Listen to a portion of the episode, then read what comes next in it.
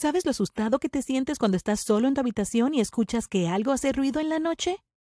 ¿O cuando estás a punto de hacer un bungee jumping justo al borde del acantilado? ¿O tal vez una sensación de malestar en la boca del estómago antes de un gran examen? Apuesto a que has sentido este tipo de miedos muchas veces en tu vida, dependiendo de cuán audaz sea o qué tipo de vida hayas disfrutado. Bueno, la cosa es, nunca he sentido miedo en absoluto, ni una sola vez en mi vida. No cuando era un bebé, no cuando era una niña pequeña y ciertamente no cuando era un adolescente. Mi nombre es Krista, y lo creas o no, nací sin la capacidad de experimentar miedo. Suena loco, ¿verdad? Mientras es exactamente lo correcto. Mi madre generalmente me cuenta sobre cuando era una bebé. En aquel entonces, decía mi madre, nunca llorabas, pensé que tenía la bebé más tranquila del mundo. Pero en el momento en que comenzaste a gatear, no podía dejarte sola por un segundo. Te atreverías a hacer cosas que ninguna otra niña de tu edad haría. Pero antes de continuar con este video, Dale me gusta, presiona el botón de suscribirte y activa la campana de notificación. Esto te permitirá vivir 20 increíbles años más. Confía en mí, funciona. Nunca lloraba llamándola, nunca me alejé de un gran perro. Intenté escalar en todas las superficies que pude. Trataba de beber líquidos brillantes y por supuesto esos venían del gabinete de limpieza. Imagina cuántas veces mi madre tuvo que correr detrás de mí evitando que me lastimara. Ahora, no pienses que nunca me dañé a mí misma. Me lastimé muchas veces, créeme y me dolió muchísimo. El miedo y el dolor no tienen nada que ver el uno con el otro. La cuestión es que nunca conecto esas dos cosas hasta que es demasiado tarde. Mis padres, por supuesto, me llevaron a ver a muchos médicos y especialistas, me hicieron muchas pruebas tratando de descubrir qué demonios pasaba conmigo. Me conectaban a esas máquinas y reproducían imágenes y películas para mí, y medían la reacción de mi cerebro ante todo. Aparentemente, como explicaron los médicos a mis padres, la parte de mi cerebro que experimentaba miedo simplemente no estaba activa. ¿Krista se cayó sobre su cabeza cuando era bebé? Un médico preguntó, y esto hizo que mi madre se sintiera horrible por su crianza. No lo había hecho, pero la hizo pensar. ¿Y si hubiera hecho algo para aturdir esa parte de mi cerebro? ¿Y si era su culpa después de todo? Ella comenzó a llorar y me sentí horrible por eso. Me enojé mucho con el médico y le dije que no de muy mala manera, así que puedes imaginarte que tuvimos que abandonar ese hospital muy pronto. No fue un buen día, pero no me arrepiento de haberle hecho frente a ese doctor para defender a mi madre. Mis padres, tanto mi madre como mi padre, fueron increíbles conmigo y fueron tan pacientes que no merecían ser señalados como irresponsables de nada por el estilo. Yo solo era diferente y eso era todo. Nunca descubrimos por qué esa parte de mi cerebro no funcionaba, y cuando mis padres intentaron averiguar si había alguna cirugía que pudiera arreglarme, la respuesta fue siempre no. Algunos médicos teorizaron que era posible, pero los riesgos serían demasiado altos y podría terminar con un daño a largo plazo. Simplemente no valía la pena el riesgo. Odio ver películas de miedo, créeme, es tan molesto. Me siento allí aburrida mientras otras personas gritan, se retuercen y se cubren los ojos. Solo suspiro y me aburro tantísimo. Los monstruos nunca me dan miedo. Y los asesinos parecen tan tontos. Tampoco me gustan las historias de miedo alrededor de una fogata, así que no me gustaba acampar con otros niños. ¿Sabes qué más nunca voy a disfrutar? Las montañas rusas o cualquier otra actividad que produzca adrenalina por diversión. Allí no me pasa nada, solo me siento y me aburro de escuchar a la gente gritar y estremecerse. Esto es súper molesto y la gente se pregunta qué está pasando conmigo. Créeme, si tuviera un centavo por cada vez que oyera a alguien preguntar ¿Qué demonios te pasa? Tendría una fortuna. Era casi inevitable que comenzara a salir con algunos chicos temerarios cuando comencé a ir a la secundaria. Creo que finalmente estaba tratando de obtener esa emoción que nunca antes había experimentado. Me empujaron a probar acrobacias cada vez más locas y los niveles de peligro seguían aumentando cada vez. Mi mamá se estaba asustando mucho. Ella me rogó que no lo hiciera al principio. Luego me regañó Luego me castigó.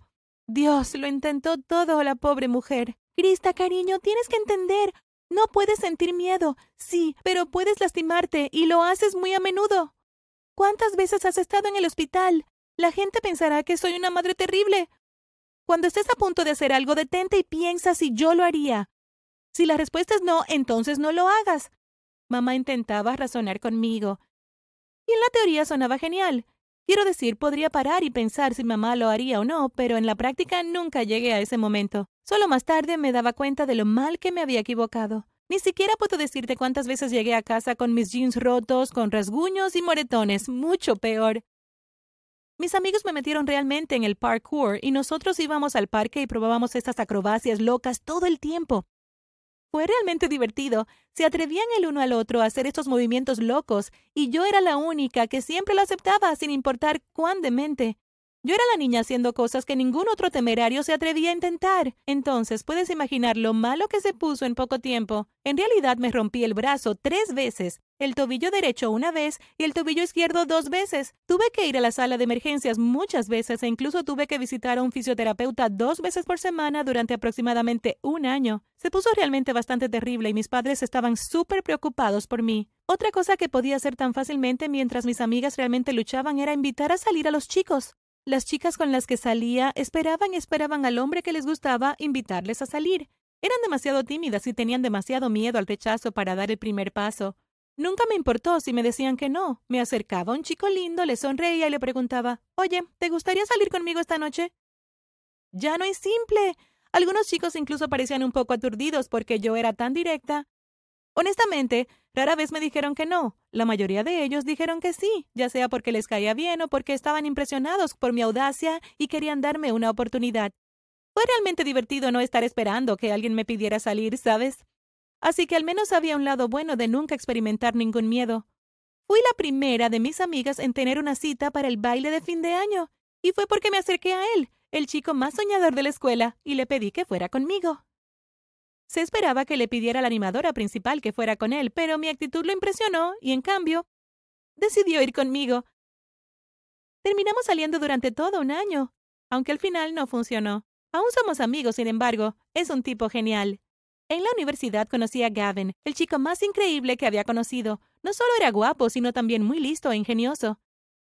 Me hacía reír todos los días.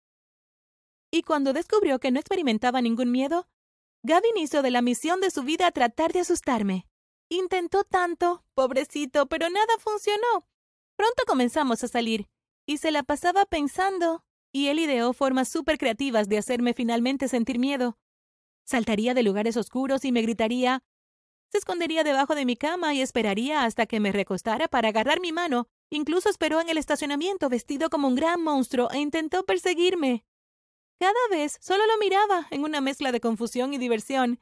Siempre estaba tan adorablemente frustrado. De hecho, pensé que era lindo, pero se sintió súper frustrado. Para mí, fue divertido, y me gustó que lo intentara tanto. Para ser honesta, me encantaría saber cómo se siente tener miedo. A veces me siento sola, como si no pudiera entender una parte importante de la naturaleza humana. Algunas personas piensan que soy un bicho raro. Y quién sabe, a lo mejor sí soy. El problema es, no experimentar miedo siempre te puede poner en situaciones verdaderamente peligrosas. Permíteme contarte sobre el momento en que casi me apuñalan por mi problema. Verás, estaba caminando por el parque tarde una noche. Por supuesto, una chica normal podría no hacer algo así. Pero realmente no sentía ningún tipo de miedo al respecto. De repente, un hombre sentado en un banco me llamó. Tenía ropas desarregladas y parecía sucio y desaliñado, pero en realidad no sentí que era un peligro para mí. Entonces, sin sentir ese pánico instintivo que alguien más sentiría en esas circunstancias, me acerqué a él, y luego el hombre me apuntó con un cuchillo. Dame todo el dinero que tienes o te cortaré. Me amenazó, esperando que hiciera lo que me dijera por miedo a ser lastimada. En cambio, solo lo miré sin comprender y sacudí la cabeza. Casi con indiferencia. De ninguna manera, amigo, no te voy a dar mi dinero, le dije, claramente sorprendiéndolo. El tipo trató de apuñalarme y salté hacia atrás. Me di cuenta de que era una situación peligrosa, así que intenté alejarme de allí, pero no porque tuviera miedo ni nada por el estilo. En lugar de seguirme, el tipo también corrió hacia el otro lado. Él era el que parecía asustado. Estoy segura de que nunca antes se había encontrado con alguien como yo. Cuando se lo conté a mi novio y a mis padres, realmente se asustaron eso es exactamente lo que les había preocupado durante tanto tiempo que me pasaría. ¿Qué pasa si la próxima vez el ladrón me hiciera daño? Bueno, afortunadamente nunca volvió a suceder, y trato de evitar lugares oscuros cuando estoy sola ahora. Mamá me rogó lo suficiente para que le diera mi palabra, pero no me gusta romper las promesas que hago. Gavin y yo todavía estamos juntos hasta el día de hoy.